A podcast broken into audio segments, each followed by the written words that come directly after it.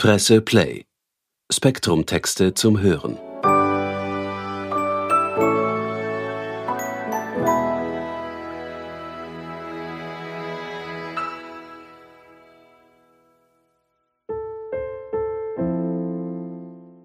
Hallo und herzlich willkommen bei der Presse zum Hören.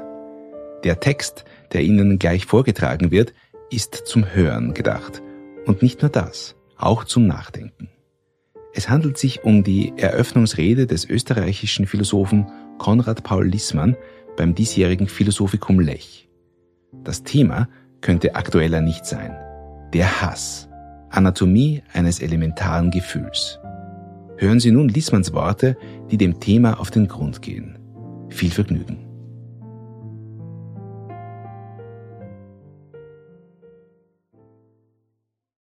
Sehr geehrte Damen und Herren, mit dem Hass sind wir immer schon fertig. Caroline Emkes erfolgreiches Buch Gegen den Hass hat dies prägnant erfasst. Es gibt nur ein Gegen, es gibt kein Dafür. Negative Gefühle gibt es viele, aber nur dem Hass kann anscheinend nichts Positives abgewonnen werden. Während etwa Wut und Zorn in bestimmten Kontexten geradezu die Konturen eines emotionalen Adelsprädikats annehmen können und zumindest die Angst vor der Erderwärmung salonfähig ist, wirkt der Hass immer schon delegitimiert. Niemanden fiele es ein, ein Gesetz zu fordern, das Wutausbrüche und Zornesfalten gar Angstzustände verbietet. Den Hass jedoch würden wir, wie die Hassrede, am liebsten unter Strafe stellen. Der Hass ist der einzige Effekt, der generell und nicht nur situativ als unzulässig erachtet wird. Mit dem Hass sind wir immer schon fertig. Es geht nur noch darum, wie wir ihn eindämmen, neutralisieren, entschärfen, zurückdrängen und bekämpfen können.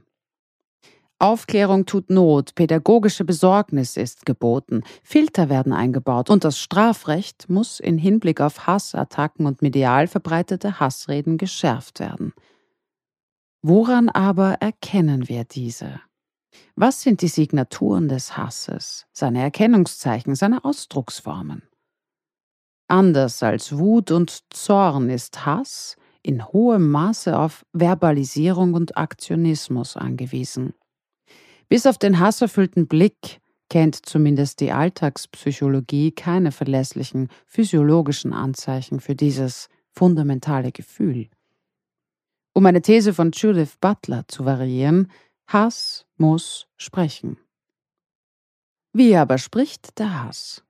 Anlässlich der Verabschiedung eines Gesetzes über digitale Dienste und Märkte durch das EU-Parlament im Sommer 2022 wurde Bayerns Digitalministerin Judith Gerlach gebeten, an einigen Beispielen zu erläutern, wann der Tatbestand der Beleidigung durch eine Hassrede eigentlich beginnt. Unter anderem wurden ihr folgende Sätze zur Einschätzung vorgelegt. Tötet Helmut Kohl. Ich hasse Männer. Ich will lieber ein kalter Krieger sein als ein warmer Bruder.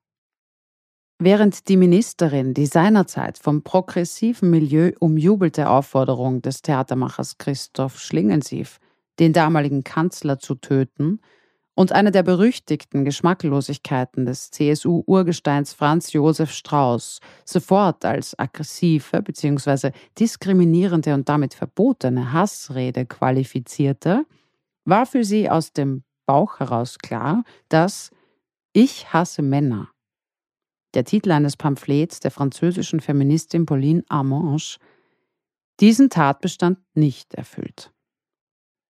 Die Begründung lautete, es sei damit nicht unbedingt eine konkrete Person gemeint, der Hass also nicht spezifisch lokalisierbar.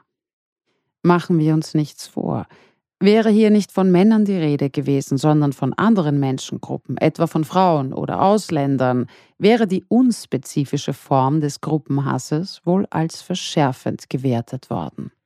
In der Ungenauigkeit eines Hassens, das sich generell auf Angehörige einer Ethnie, Gemeinschaft, Religion oder Kultur bezieht, hatte Caroline Empke ein entscheidendes Merkmal dieses problematischen Gefühls gesehen – aber es gibt eben Ausnahmen, die jeder unter dem Vorwand, dass besondere Verhältnisse vorliegen, für sich beanspruchen möchte. Der Satz Ich hasse Russen, vor allem würde er von einem Ukrainer geäußert, dürfte zum Beispiel aktuell auf großes Verständnis stoßen. An den Antworten der bayerischen Staatsministerin fällt noch etwas auf. Eine künstlerische Intervention wird ebenso als Hassrede klassifiziert wie eine diskriminierende Zote. Das explizite Bekenntnis zu einem Hass aber davon ausgenommen. Der Verdacht, dass die Anwendung der Formel Hass und Hetze politischen Opportunitäten unterliegt, ist wohl nicht ganz von der Hand zu weisen. Allerdings, das Verb hassen verwenden wir mitunter anders als das Substantiv Hass. Während letzteres immer ein negativ konnotiertes Aggressionsgefühl beschreibt, kann das Zeitwort auch als Charakter einer eher harmlosen ästhetischen Urteilsverkündung annehmen. Ich hasse Krawatten.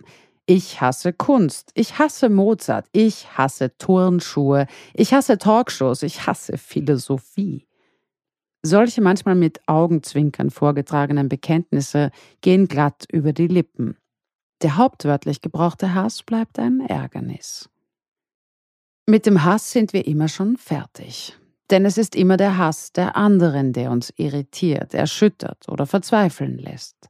Eigener Hass ist davon stets ausgenommen. Dieser ist gerechtfertigt ist eigentlich gar kein Hass, sondern ein Aufschrei, ein Protest, eine kleine Provokation, eine notwendige Empörung, ein Diskussionsanstoß. So feinfühlig wir mittlerweile auf alle Anzeichen des Hasses in sozialen Medien reagieren, so erfinderisch sind wir im Kalmieren der eigenen negativen Gefühle. Fertig sind wir immer nur mit dem Hass der anderen. Mit dem eigenen Hass haben wir meistens noch gar nicht angefangen. Betrachten wir einmal nicht diesen oder jenen Hass, den Hass auf Männer oder Frauen, den offenen und den versteckten Hass, sondern den Hass an sich.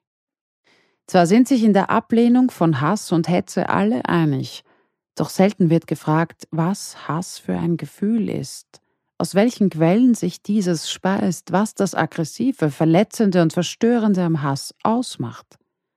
Wer hasst wen? Wer oder was kann zu einem Objekt des Hasses werden? Gibt es plausible Gründe für den Hass? Wo verlaufen die Grenzen zwischen Kritik, Abneigung, Antipathie, Missbilligung und Hass? In welchem Verhältnis steht der Hass zu anderen starken Affekten wie Neid und Eifersucht, Angst und Demütigung, Machtwünschen und Ohnmachtserfahrungen? Und nur allzu oft wird die alte Einsicht, dass der Hass die Kehrseite der Liebe ist, vergessen. Wenn dem Hass eine Liebe vorausging, die sich verraten fühlt, dann muss man bei der Analyse des Hasses tiefer ansetzen. Und die Frage, was das Befriedigende, womöglich sogar Lustvolle am Hass sein kann, wird ebenfalls gerne ausgeblendet, eine rasche moralische Verurteilung verkennt, dass es sich beim Hass um ein elementares Gefühl handelt, das in all seiner Destruktivität auch produktive Energien freizusetzen weiß. Der Hass richtet sich immer aktiv gegen jemanden oder etwas, Während es zum Beispiel der Ekel erlaubt, sich einfach indigeniert abzuwenden und die Angst zu einer Fluchtreaktion führen kann, behält der Hassende sein Objekt stets im Visier. Er kann davon nicht ablassen. Anders als Zorn oder Wut verraucht der Hass nicht. Doch seine Dauer versteht sich nicht von selbst. Friedrich Nietzsche wusste dies, als er schrieb, der Hass muss gelernt und genährt werden, wenn einer ein tüchtiger Hasser werden will. Sonst wird auch der Keim dazu allmählich absterben. Der Hass ist deshalb weniger irrational als gedacht. Er agiert vielmehr strategisch. Der Hass ist dennoch von Feindschaft zu unterscheiden.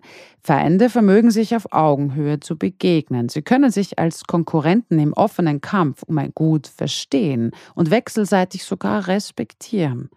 Im normativ aufgeladenen Begriff der Ritterlichkeit war diese Einsicht enthalten.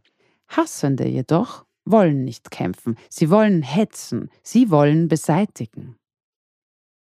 Alles wäre womöglich nur halb so schlimm, wenn die Artikulation von Hassgefühlen und die Verfolgung mitunter Vernichtung von Hassobjekten nur eine schwere, mühselige, unangenehme, peinliche und peinigende Aufgabe wäre. Anders als Angst und Ekel kann der Hass aber durchaus lustvoll erlebt werden. Und zwar nicht nur dann, wenn es dem Hassenden gelingt, das wirkliche oder vermeintliche Objekt seines Hasses zu beseitigen – es liegt eine gewisse Lust in der Aktivität des Hassens an sich. Es gibt, so unangenehm dies in unseren Ohren klingen mag, das Vergnügen zu hassen. Der scharfzüngige englische Schriftsteller und Kunstkritiker William Hazlitt hat einem seiner Essays, erschienen 1826, diesen provokanten Titel gegeben Das Vergnügen zu hassen. Dem unbestechlichen Beobachter menschlicher Regungen ging es dabei explizit darum, den Hass als eine entscheidende Triebfeder unseres Handelns freizulegen. So steht da, die Natur scheint, je tiefer wir sie ergründen, aus Antipathien zu bestehen. Ohne etwas zu hassen, würden wir die eigentliche Triebfeder des Denkens und Handelns einbüßen. Lange vor den modernen Konzeptionen eines Aggressionstriebes erkannte Hazlitt, dass es im menschlichen Geist eine geheime Affinität, ein Verlangen nach dem Bösen gibt und dass der Mensch ein perverses, aber glücksbringendes Vergnügen daran findet, Unheil anzurichten, denn dies ist eine nie versiegende Quelle der Befriedigung. Die Wurzel des Hasses liegt in dem, was Immanuel Kant den Hang des Menschen zum Bösen genannt hatte. Hass ist der emotionale Ausdruck unserer Fähigkeit und unserer Bereitschaft, angesichts von Unheil und Zerstörung Befriedigung und Lust zu empfinden. Man kann diesen Affekt zivilisieren und die rohe Gewalt in sublime Varianten von Feindseligkeit transformieren.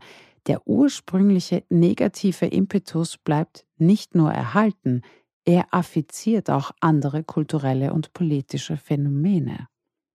Das Vergnügen zu hassen frisst sich, einem giftigen Mineral gleich, in das Herz der Religion und verwandelt es in eiternde Milz und blinden Eifer. Es nutzt den Patriotismus als Vorwand, um andere Länder mit Feuer, Pestilenz und Hungersnot zu überziehen. Diese Überlegung ist originell. Nicht ein vermeintlich hassenswertes Objekt löst den Hass aus, sondern die Lust, die den Akt des Hassens begleitet, lässt den Hassbereiten nach immer neuen Anlässen für sein destruktives Vergnügen suchen. Jede Weltanschauung kann deshalb in Hass umschlagen, niemand ist vor dem Hass gefeit, weder im aktiven noch im passiven Sinne.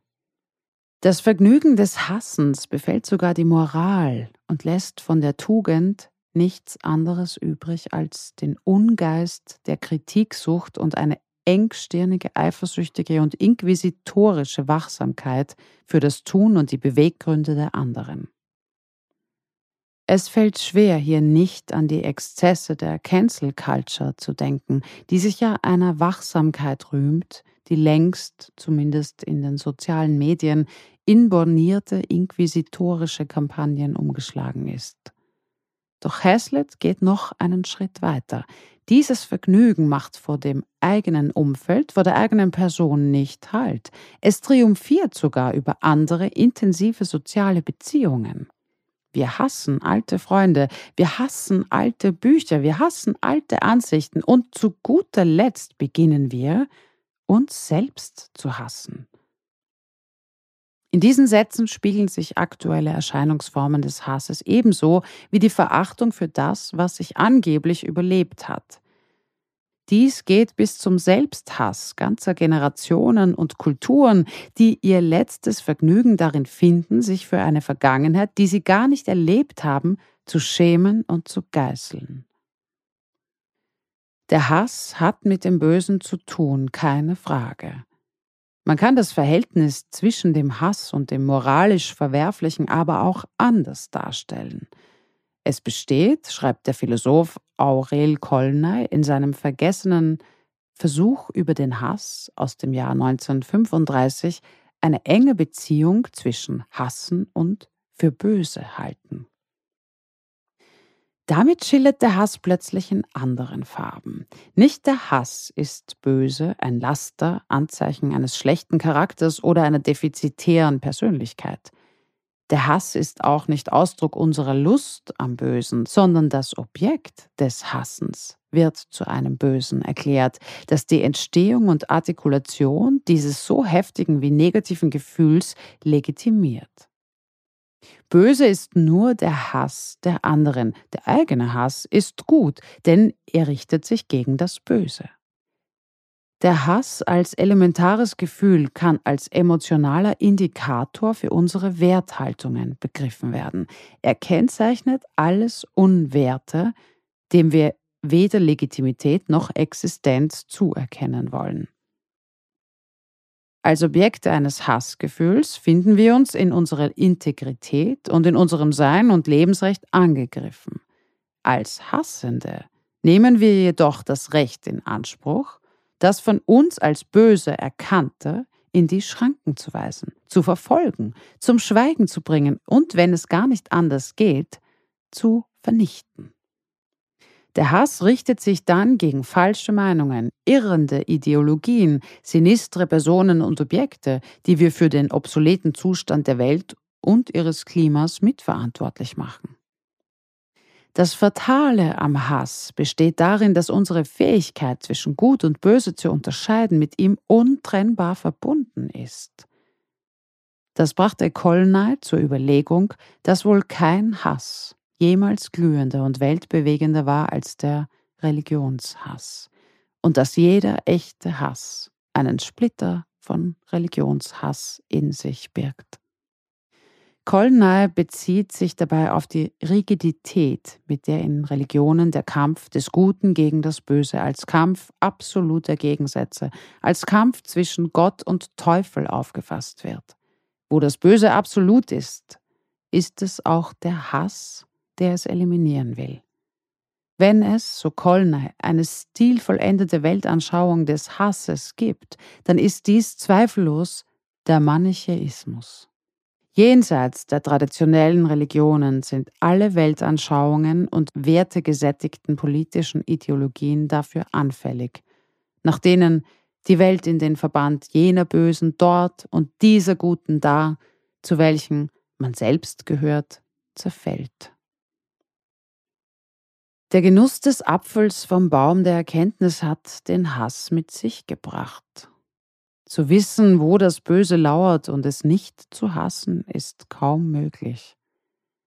Dem Hass könnten wir allenfalls entgehen, wenn wir unsere moralischen Überzeugungen immer wieder in Frage stellten.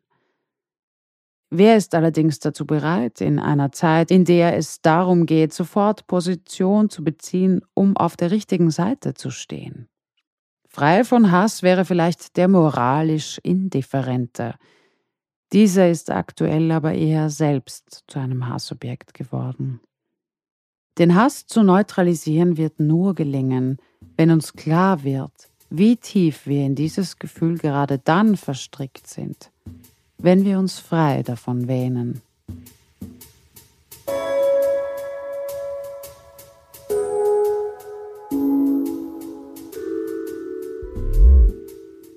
Das war die Eröffnungsrede, die Konrad Paul Lissmann beim diesjährigen Philosophikum Lech vorgetragen hat. Den Link dazu finden Sie in den Show Notes zu dieser Folge. Die Redaktion und das Team von Audio Funnel bedanken sich für Ihr Zuhören und wünschen ein erholsames Wochenende.